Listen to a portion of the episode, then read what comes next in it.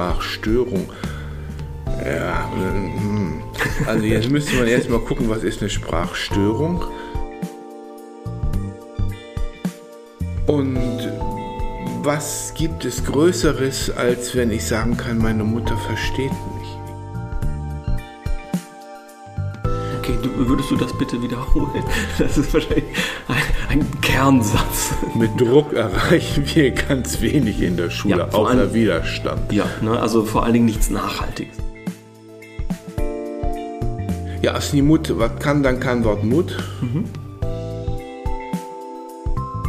Da würde ich dir vehement widersprechen, Uli. Na, unbedingt. Ja, weil Kinder sind jedes Jahr wieder neu Pioniere. Neues aus dem Sprachengarten, Newtus Art de Taletuin, ein Podcast der Euregio Realschule in Kranenburg. Gespräche einmal quer durch unseren Garten. Mein Name ist Ulrich Falk und mich interessiert, wie Schule gelingen kann. Ich bin fasziniert von Mehrsprachigkeit und Spracherwerb. Ich wage sehr gerne einen Blick über den sprichwörtlichen Tellerrand und dazu spreche ich mit Grenzgängerinnen und Grenzgängern. Und äh, heute im zweiten Teil des Gesprächs mit Horst Baranowski geht es um Spracherwerb und Sprachstörung und was diese mit Schule so alles zu tun haben. Ganz herzlich willkommen, Horst. Ja, Danke, dass äh, ich hier beim zweiten Mal dabei sein darf ne, und meinen Senf dazugeben darf. Genau, ne, du bist gerade eingeflogen, wieder über ein paar Grenzen aus Luxemburg und pünktlich tatsächlich heute hier gelandet.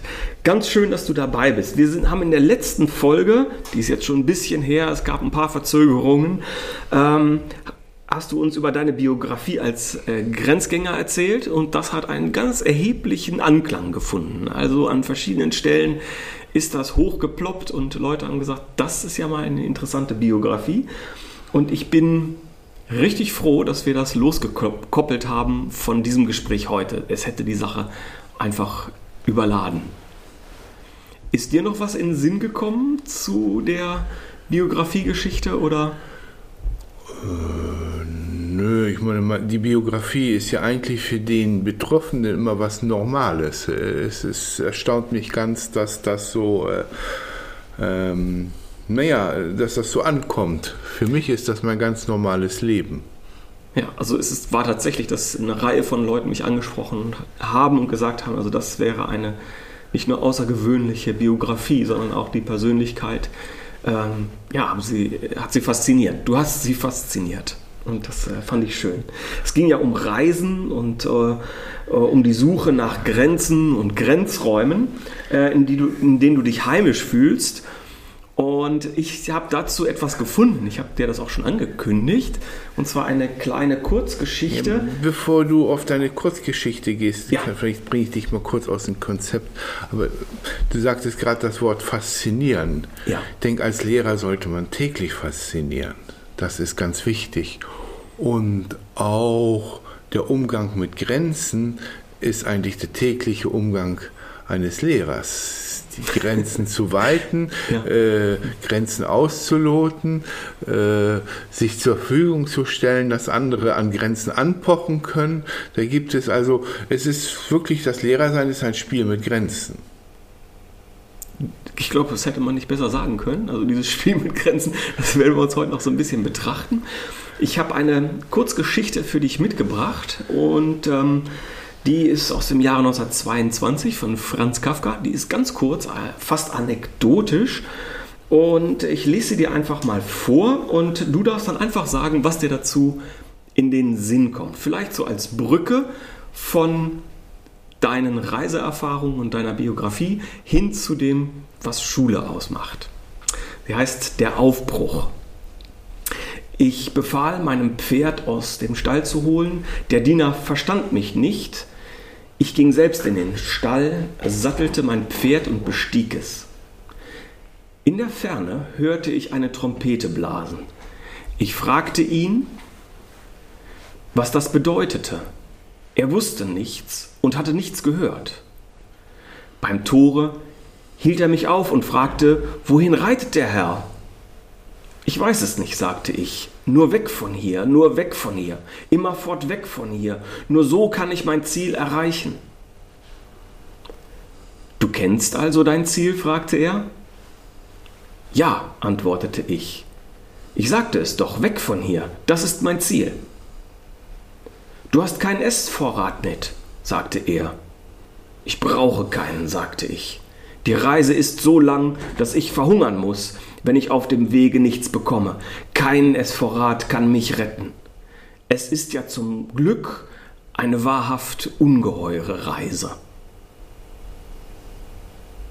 Und da endet der Aufbruch von Franz Kafka. Ja, die Geschichte äh, erinnert mich, wie wir hier mit unserer Schule angefangen haben. Das war auch eine so Reise ohne Essvorrat. Wir hatten keine, keine Päckchen und äh, na gut, wir hatten schon Reiseerfahrung, so alle. Du auch, ich auch.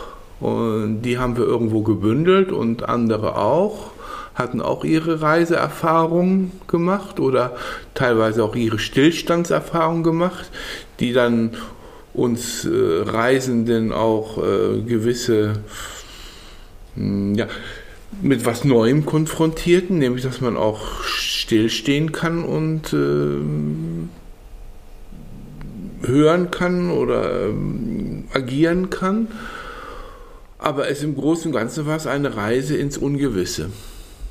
Und ist es immer noch. Ja, und ist es immer noch, das stimmt. Ne? Das Ungewisse liegt vor unserer Tür. Ja. Wir haben gerade im Vorspann etwas äh, darüber geflaxt, wann uns der nächste Lockdown ereilt, den wir eigentlich schon hinter uns glauben. Ja.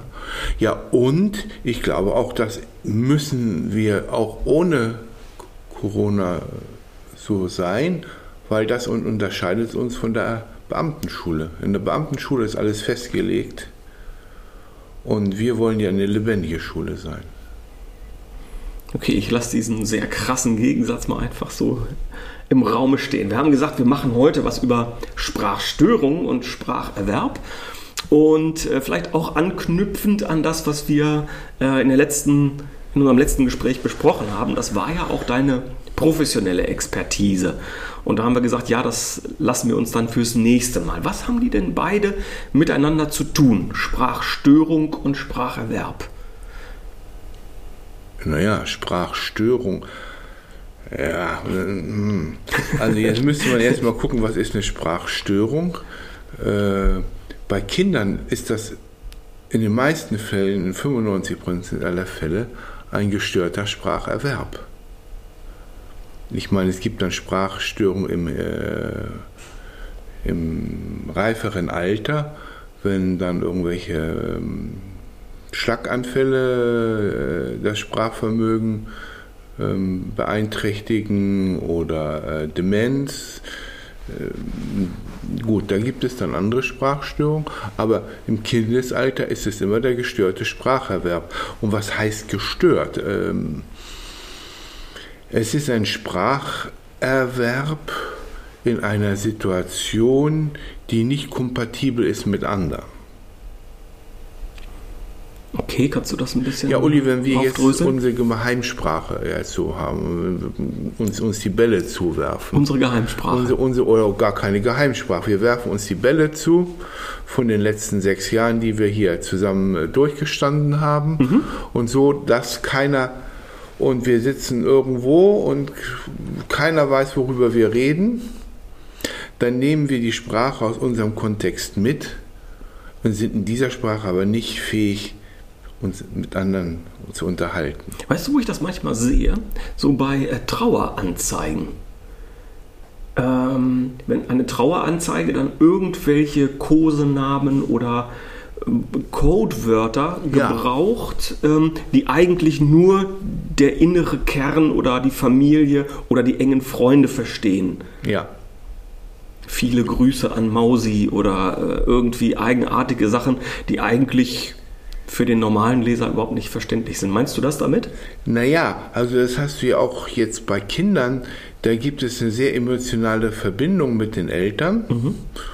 Und oft reicht die Emotionalität aus als ähm, kommunikative Brücke, ähm, kombiniert mit, eigen, mit eigenen lauten Wortkreationen. Äh, und was gibt es Größeres, als wenn ich sagen kann, meine Mutter versteht mich, egal wie, was, was ich mache. Das ist doch fürs Kind einfach mhm. prächtig. Meine Mutter versteht mich. Nur die komischen Erzieher nicht. Nur die komischen Erzieher nicht und auch die anderen dummen Nachbarnkinder nicht, die mich dann hänseln. Mhm. Geht es auch in zwei Richtungen, dass äh, Eltern oder Väter, Mütter das zu ihren Kindern, mein Kind versteht mich, da habe ich ein verständnisvolles Gegenüber. Oh, da gehen wir aber schon ganz weit in die. da müsste ich jetzt ganz groß ausholen in die Systemtherapie. Äh, ja, das gibt es, aber ähm, jetzt würde ich nicht sagen als Sprachstörung, sondern eher als eine ja, Störung des Familiensystems. Okay. Aber es gibt durchaus Eltern, also diese Sprachstörung des Kindes ist ja äh, gut, das Kind hat den legitimen Wunsch, äh, den Status quo zu erhalten weil der ist sehr komfortabel und es hat wahrscheinlich auch schon solche irgendwelche Erlebnisse mitgemacht, die ihm sagen, oh, ich will diesen die Welt draußen. Oh, nee, Mami. mhm. Diese Erfahrung ist auch schon da gewesen. Und es gibt dann Mami oder ein Papi, ich habe auch schon Papas erlebt, die dann das auch unterstützen, weil äh, oh, das ist ja auch so schön kuschelig. Ne? Und, mein süßer Kleiner oder meine süße Kleine. Mhm. Ja. Das ist ein Unteronsche. Das ist ein Unteronsche. Und das Unteronsche, ja. da will ich behaupten. Mhm. Ja. Eigentlich ganz legitimer Wunsch. Ganz legitimer Wunsch, ja. ja. Und jetzt kommt die blöde Schule. Oder der blöde Kindergarten. Oder der blöde Kindergarten ja, ins Spiel. Und, und, die blöde Schule. Und die sagen, wir wissen gar nicht, was du hier von uns willst. Rede mit uns. Rede anständig. Ja, und das ist ja sowieso. Ähm, ich kann das jetzt gucken als rein sprachliches System auf, auf linguistischen Beschreibungsebenen, aber ich kann es auch sehen in Form von äh, kommunikativen Strategien, die in jedem, jeder Familie, jede Familie hat ihre Umgangsweisen, die spezifisch sind für die Familie und ein Kind erlebt die nur als ganz normal. Das ist die Normalität. Jetzt geht das Kind mit diesen Strategien hinaus in die Welt. Äh, und stellt fest, die anderen sind alle komisch. Alle haben eine Macke, nur ich nicht. Ja, oder die anderen finden mich komisch. Mhm. Ja, und wieso? Ich, ich, ich mache doch alles ganz normal. Mhm. Und äh, auch da gibt es Sprachstörung. Und gerade wenn es in die Schule geht, ja. Mhm. Okay, jetzt ähm, holen wir das mal von dieser durchaus so ein bisschen theoretischen äh, Welt ein bisschen ab und versuchen das mal auf uns runterzubrechen. Also dieses Thema Sprachstörung und Spracherwerb. Ist das in irgendeiner Form auch nutzbar zu machen in Schule? Denn auch hier geht es natürlich um Spracherwerb. Ich sag mal in der Grundschule lesen und schreiben lernen ist da das Hauptthema von Klasse 1 bis 4? Naja, ich bin ja jetzt gerade in Luxemburg in so, einer, in so einem Schulprojekt, wo eigentlich die Kinder alles dürfen und nichts müssen. Und da habe ich echt das Gefühl, die schmoren im eigenen Saft mhm. und die schmoren auch in dem Saft der Familie. Mhm. Und ganz viele Familien, die da sich angeschossen haben bei diesem Projekt, die wollen die Kinder schmoren lassen. Ich war ja neulich bei unseren äh, Kollegen in Issum und die sagten ganz deutlich, ja, unsere Schule ist für jedes Kind, aber nicht für alle Eltern. Okay. Und äh, das ist genau das. Mhm. Ich meine, wenn ein Kind hinausgeht in die Welt und sich der Welt öffnet, konfrontiert es aus gleichzeitig die Eltern mit einer anderen Lebensweise, mit anderen Werten, mit neuen Werten. Die bringt es nämlich mit in die Familie. Und das ist ein Wechselspiel. Und darin spielen wir als Schule auch eine wichtige Rolle. Mhm. Und wahrscheinlich erstmal, um Eltern zu überzeugen, dass sie ihr Kind hier anmelden sollen, machen Eltern wahrscheinlich unbewusst, weil sie das Gefühl haben, wir unterstützen ihr Wertesystem, wenn ihr Kind zu unserer Schule kommt, brauchen sie nicht viel zu ändern. Ich würde nicht sagen, dass das ein bewusster Prozess ist, aber sicherlich ein unbewusster Prozess. Und dann kommen Kinder in der Euregio-Schule in der Jahrgangsstufe 5 an. Du hast das ja mehr als einmal mit und durchgemacht. Ja. Und werden in dieses kalte Becken der Zweisprachigkeit hineingetaucht. Ja, ist ja kein. Also, ich erinnere mich noch so das erste Mal, da waren ganz viele Kinder, die brachten Zweisprachigkeit schon mit. Ja, okay, die, die haben wir immer. Ne? ja, ja, ja, aber mhm. da war das äh, eine sehr große Anzahl und das war, ähm, ja, das war äh, für die kein kaltes Becken. Es war, ja. Und ähm, die Frage ist auch, ja, woher holst du das mit dem kalten Becken? Naja, ich, wir sprechen von Immersion, ne, diesem Untertauchen, ja. Eintauchen in eine, in ein, ja, in ein, ein Sprachenbad. Und das ist ja Ziel und das ist auch, äh, sag ich mal, Konzept unserer Schule. Ja. Und das kalt ist es deshalb, weil es für einige tatsächlich ungewohnt ist. Entweder komplett deutsch oder komplett niederländisch auf einmal einzutauchen in diese andere Sprache. Naja, aber das hast du mit Schule sowieso. Weil du hast die Sprache der Familie, die sehr äh, emotional gefärbt ist. Und in der Schule kommst du eine an Wissenschaftlichkeit angelehnte äh, Sprache, die auch in einer einsprachigen Schule Kinder erlernen müssen. Ich meine, das Wort Ko Konjunktiv, Dativ, äh, alles, was da an Fachvokabeln eingeführt werden, auch schon in der fünften Klasse, gehört nicht zu dem, was so zu Hause allgemein ähm, hantiert wird. Mhm. Auch da und äh, ich denke, die Aufgabe der Schule ist, dafür zu sorgen, dass dieses Bad lau ist. Okay. Ja, dass das Bad lau ist, dass es nicht kalt wird. Das mhm. Bad, da gibt es keinen Weg drumherum, weil mhm. das ist auch, äh, ja, aber äh, es soll, äh, Schule soll Spaß machen, soll angenehm sein, soll Freude machen, man soll da gern hingehen. Also muss auch die Schule dafür sorgen, dass dieser Schwimmunterricht äh, angenehm ist. Mhm. Okay, wie, wie, wie machen wir das praktisch? Also du erinnerst dich jetzt sozusagen zurück an, keine Ahnung, vor einem Jahr, vor drei, vor fünf, vor sechs Jahren. Ähm, Vielleicht hast du so ein paar, äh, ich sag mal, low-hanging fruit, Sachen, die wir so pflücken könnten. So kann man die Temperatur in diesem kalten Sprachenbad erhöhen. Naja, eine Sache ist ja die, dass wir also sehr viel Energie erstmal reinstecken für die fünften, indem wir erstmal diese Introduxie-Weg haben, mhm. ne? die wir uns von der anderen Seite der Grenze äh, abgeguckt haben, wo es erstmal wirklich eine Woche lang nur um das Wohlbefinden geht. Und des Kennenlernens und des einander Verstehens und auch ein bisschen des Abtastens und schon mal so, ja, jedenfalls des sich Integrierens auch. Mhm.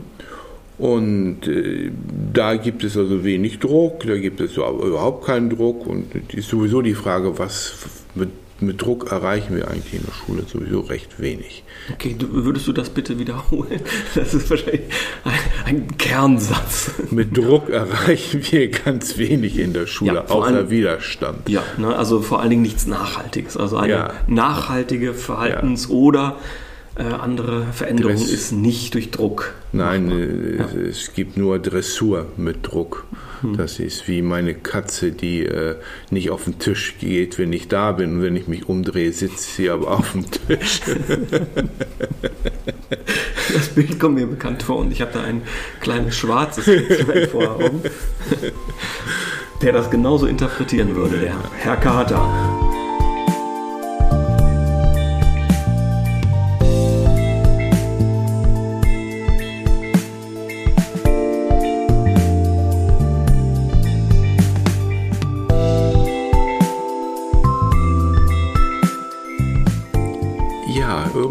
Jetzt? Von dem lauwarmen Immersionsbad, wie wir das herstellen, ne, in auf sprachlicher Ebene oder auf Spracherwerbsebene.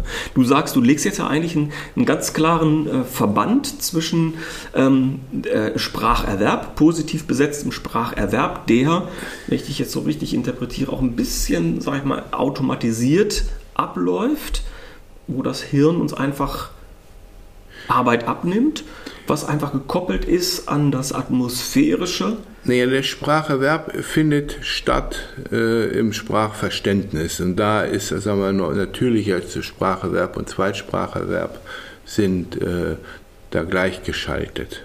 Ja, wenn ich viel Nachrichten höre, dann kriege ich auch immer neue Worte mit, die mhm. ich dann beim Abendessentisch, kann, meine Eltern kann fragen, was bedeutet das eigentlich? Mhm. Und so in der Schule läuft das genauso ab. Und auch in, ja, und so wächst das Sprachvolumen.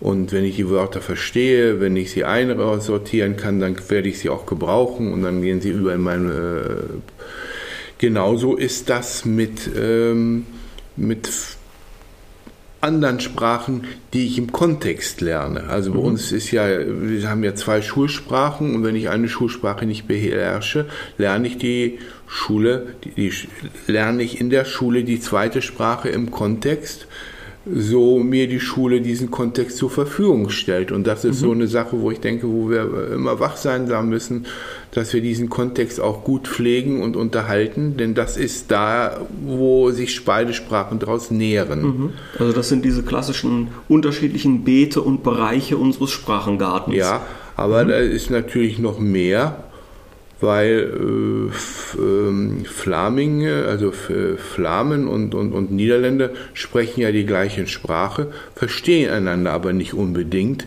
mhm. weil sie andere Wertesysteme haben, andere Weise durchs Leben zu gehen, andere Kompromisse machen.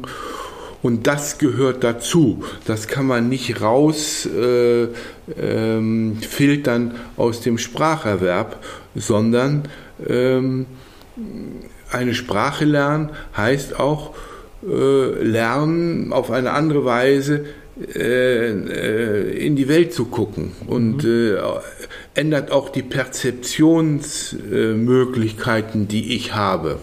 Ja, als ich äh, mir für selbst zum Beispiel, äh, ja, als nie Mut, was kann, dann kann was Mut. Mhm. Nee, nee, als ich als nie kann, was Mut, dann Mut, was kann. So. Mhm das war, kannte ich natürlich nicht bis in mein reifes Alter von 50 so. Mhm. Und ähm, das ist aber so ein schönes Beispiel. Das versteht jeder erstmal auf der linguistischen Ebene, jeder Deutsche, weil das ist äh, andererseits das zu erleben, was das heißt im mhm. praktischen Leben. Du, du, nimmst jetzt einfach dieses, diese Redewendung als ein Beispiel für Pragmatismus. Ja. Ja. Das ist ein sehr niederländischer Pragmatismus, äh, den man verstehen muss, wenn man wenn ich meinen niederländischen äh, Gegenüber verstehen will. Oder was, wo ich auch äh, Schwierigkeiten hatte oder wo ich mich dran gehe, ah, das Lökre probiert. Also zum Beispiel, äh, äh, wenn jemand abgeschrieben hat äh, oder man erwischt den dabei, aus meiner deutschen äh, Schulsozialisation hätte ich den anderen jetzt als für ähm, ja äh, charakterlich äh, schlecht, äh, weil äh, schon alleine der Gedanke, dass ich es machen würde, ist tiefe Sünde, während die niederländische, och, naja, ist Lökre probiert, man darf sich nicht packen lassen. Das waren wirklich äh, so und Lökre probiert ist auch nicht so schwierig aber bis ich begriffen hatte, was das bedeutet, mhm. war ich ein ganzes Stück weiter. Und das war ein ganzes Stück Arbeit in mir auch. Und das macht eigentlich den, äh, die Zweisprachigkeit in der Schule aus, dass ich das verstehe und nicht nur, dass ich eins zu eins übersetzen kann. Ja, ja wenn ich ja. sage, ja, wenn ich kann, was muss, dann muss, was kann. Mm, mm, mm das hat, ja. Das heißt, damit geht auch eine Haltungsladung verloren. Also das, die, eigentlich wird damit eine Haltung kommuniziert. einen Blick auf die Welt. Du hast von Perzeption gesprochen. Ja, der wird erweitert. Er genau. wird erweitert. Es, es gibt neue äh, Perzeptionsmuster, wie ich na, an die, in die Welt gucken kann. Und neue Wirkungsräume auch. Also das, das, das äh, Persönlichkeitshaus kriegt Anbauten, mhm. ja. die darauf warten, äh, bezogen zu werden. Ja, also das könnte ich so unterstreichen. Das sehen wir im im täglichen Betrieb, dass Kinder tatsächlich an ihrem Haus etwas anbauen. Sie beziehen es noch nicht ganz, noch nicht sofort. Die Einrichtung ist am Anfang etwas karg. Aber es sind schon sofort die eigenen Ecken da, äh, mhm. ja, sehr, sehr individuell gestaltet teilweise auch. Mhm. Und äh, ja, genau das würde ich äh, sagen. Naja, und ich war ja nun lange Logopäde auch und habe mit Kindern gearbeitet. Äh, und ich denke, die Strategie war immer eine doppelte. Einerseits die Eltern stützen, ne?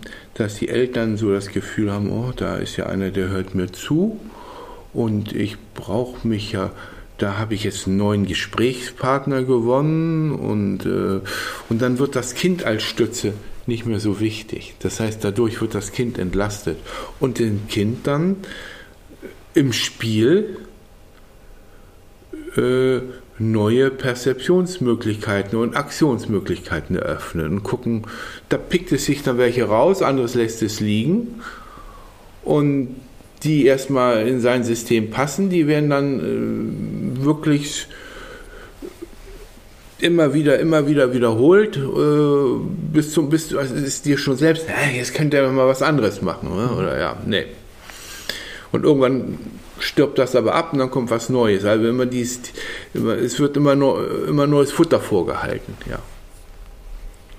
Wenn wir jetzt mal auf ähm, unsere, unser Schulhaus, diesen Garten, diesen Sprachengarten gucken, ähm, was würdest du sagen, also wir suchen mal so drei Bausteine raus, wo du sagst, also tut mir einen Gefallen und behaltet das bei. Also als strukturelle Sprachlern Elemente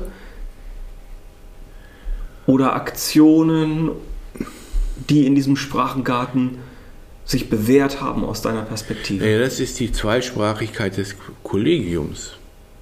Das heißt, diese konkreten Sprachvorbilder. Ja, und mhm. auch das, das äh, konkrete Kommunikationsverhalten. Das ist ganz wichtig. Wenn das nicht mehr da ist, mhm. Äh, also wenn ich jetzt ein Theater aufmachen würde, wir sprechen jetzt alle Englisch. Mhm. Und machen den Unterricht nur noch auf Englisch. Ja, was ist denn dann? Dann gehen wir, machen die Tür des Lehrerzimmers hinter zu und dann sprechen wir wieder Deutsch. Das mhm. heißt, dieses Englisch hat hat keinen Boden. Hat keinen Boden. Mhm.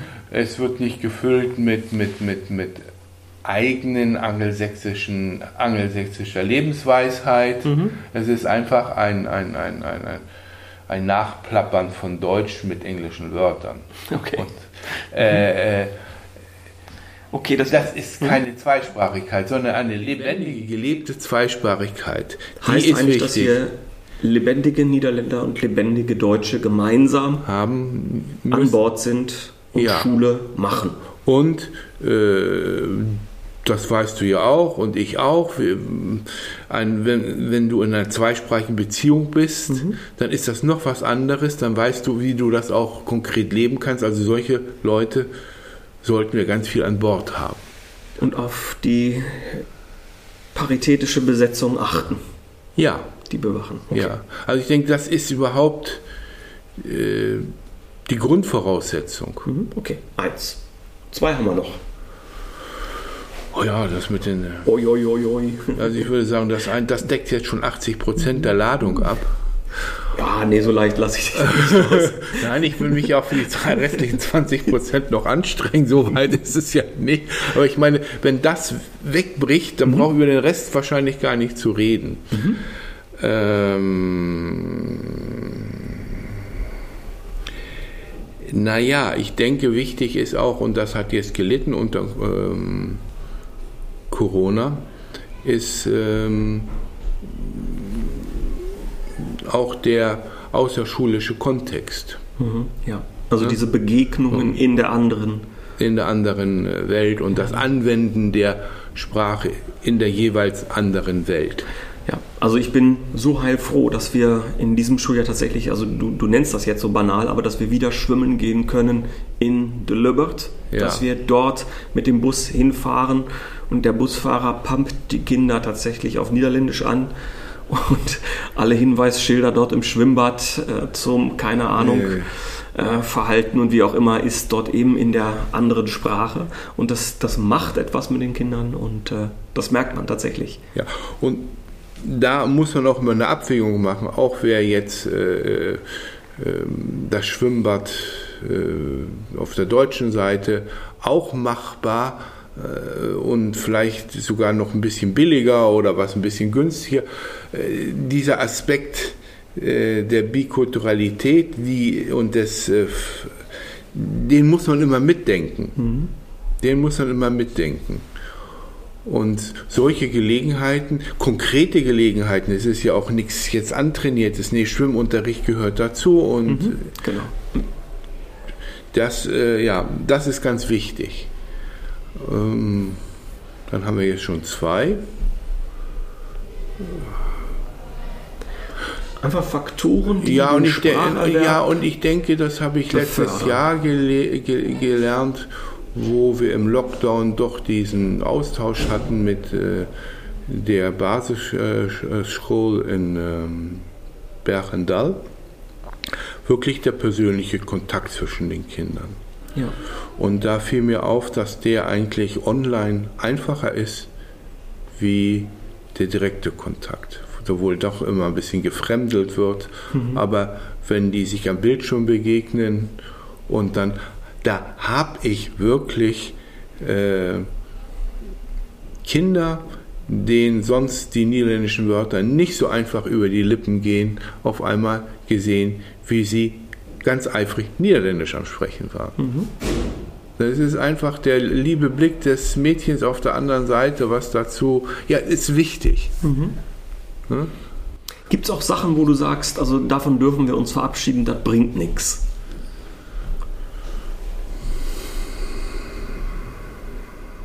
Leukre probiert. Naja, das war die Geschichte mit Mathe.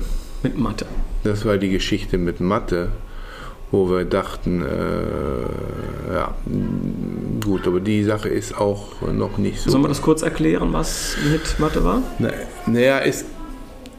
Ja, mach mal vielleicht. Also im Rahmen der zentralen äh, Prüfung Eintutz äh, CITO äh, hatten wir die Vorstellung, dass es sehr, sehr hilfreich wäre, auch Mathematik auf Niederländisch zu unterrichten in der Klasse 5 und 6. Das meinst du? Ja. Und das haben wir tatsächlich begraben und sind zu dem zu der Durchgängigkeit von Mathematik auf Deutsch von 5 bis 10 zurückgekehrt, weil wir gemerkt haben, die verwirrenden Aspekte sind, wiegen schwerer als den Nutzen, den wir davon haben. Ja, und vor allem die, die ist das zweimalige Wechseln. Genau, die Wechselei ja. alleine kostet ja. Kraft und extra ja. Aufmerksamkeit. Ja. ja. Das, ja. Das ist, aber ich denke, das ist man. Es gibt immer Sachen, wo man. Also ich würde jetzt nicht sagen, wo was Großes, was über Bord geschmissen werden muss. Nee, ich denke, das Konzept stimmt. Äh, äh, äh ich meine, es gibt Sachen, die müssen weiterentwickelt werden und die sehe ich im Moment gar nicht so sehr in der Zweisprachigkeit, sondern eher im didaktischen Konzept, mhm. das eigentlich auch unter Corona gelitten hat. Und ja, auf jeden Fall. Ja. ja. Das kooperative, Kooperativ, gemeinschaftliche Lernen. Das, ja. das, die Selbstständigkeit, ja. Äh, ja. ja.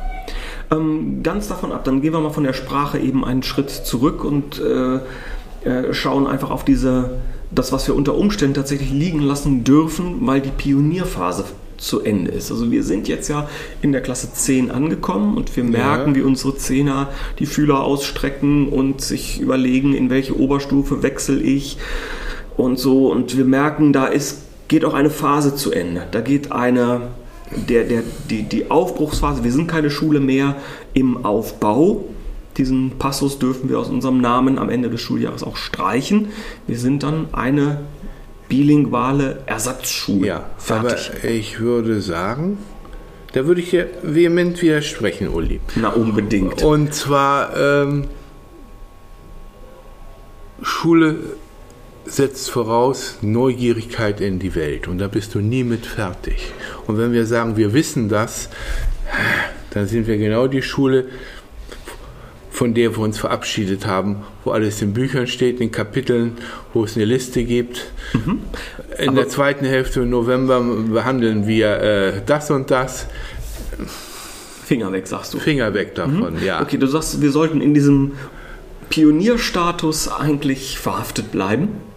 Ja, weil Kinder sind jedes Jahr wieder neu Pioniere und wir sollten sie dazu einladen, Pioniere zu sein, denn das bleibt hängen und nicht, was sie uns nachbeten. Mhm. Nicht, was sie uns die, die äh, äh ich habe das erfahren, dass ich sogar mit den Kindern, wenn ich dann eine Pioniertat draus mache, interessieren sie sich sogar für Grammatik auf einmal und sind froh, okay. wenn sie, oh, ich habe das noch gefunden mhm. und das und auch Kinder, von denen man das gar nicht erwartet hätte. Also wir müssen sie eigentlich auf diese Reise mitnehmen und das ist es nur überzeugend, wenn wir selbst auf dieser Reise bleiben. Das heißt, eigentlich ist unsere eigene Trägheit, sagst du, so ein bisschen eine, eine Falle, in die man tappen kann. So, jetzt sind wir dort angekommen. Also, ja, also vor dieser äh, Trägheit sollten wir uns hüten, ja. Weil dann verlieren wir ganz viel. Und, Und ich zu meine, neuen Ufern aufbrechen als Schule? Ja. Ich, Fragezeichen? Naja, ähm, ich gehe auf deine Geschichte zurück. Der Aufbruch. Der Aufbruch, wohin? Mhm. Der Aufbruch ist nie abgeschlossen. Ne? Der Aufbruch ist nie abgeschlossen. Und dein Aufbruch nicht, mein Aufbruch nicht. Und äh, ähm, das ist einfach wichtig, dass wir alle mitnehmen in unserem persönlichen Aufbruch und da drin auch Vorbilder sind. Und dann, glaube ich, dann wird gelernt glaube, wir könnten das fast als ein Schlusswort stehen lassen. Ich bin gar nicht so sicher, wie das von unserem zeitlichen Rahmen aussieht. Äh, aber es ist tatsächlich das, was, äh, sag ich mal, dieser Schlusssatz in der, äh, in der kleinen Parabel der Aufbruch sagt. Nämlich, ich schnapp nochmal den Zettel dazu, darum raschelt es etwas. Es ist ja zum Glück eine wahrhaft ungeheure Reise. Also das genau. würdest du unterstreichen. Ja, und, und da sollten wir die Kinder jedes Mal mitnehmen. Und es ist auch unsere Reise. Und wenn wir anfangen, diese Reise von den Kindern fernzuhalten, dann äh, sind wir, seien wir nicht mehr gut bese. gut bese. das, aber das ist dann wirklich ein gutes Schlusswort. Dann lassen wir das genau so. Es ist zum Glück eine wahrhaft ungeheure Reise. Reise ja. ja auch wenn der Knecht die Trompete zum Aufbruch gar nicht gehört hat und nee. wenn der Vorrat vielleicht gar nicht mitgenommen werden kann. Ja, ich denke, mm, also eine Falle ist, wenn wir Kinder aufnehmen, dass äh, die Eltern sich so verhalten wie der Knecht und sie eigentlich gar nicht kapieren, wo es darum geht. Und dann, äh, ja, ich denke, da ist noch viel Arbeit. Und Zum Glück haben wir in unserer Hörerschaft auch sehr interessierte Eltern, die dir mit Sicherheit den einen oder anderen Kommentar dazu geben werden. Horst, ich bin mir ziemlich sicher, dass wir an anderer Stelle auch in diesem Jahr nochmal Gelegenheit haben werden, äh, das Gespräch an anderer Stelle aufzugreifen, diesen Faden und vielleicht einen anderen Aspekt nochmal in den Vordergrund zu rücken. Ähm, immer schön mit dir zu quatschen und äh, dich zu sehen. Ähm, und wir freuen uns auf die nächsten Gespräche, die folgen. Die sind terminiert und werden andere Spieler in dieser Landschaft des Spracherwerbs ein bisschen in den Vordergrund stellen. Und äh, an dieser Stelle verrate ich noch nicht zu viel, aber dann würde ich sagen, einfach bis zum nächsten Mal und eine gute Zeit. Dankeschön, Uli.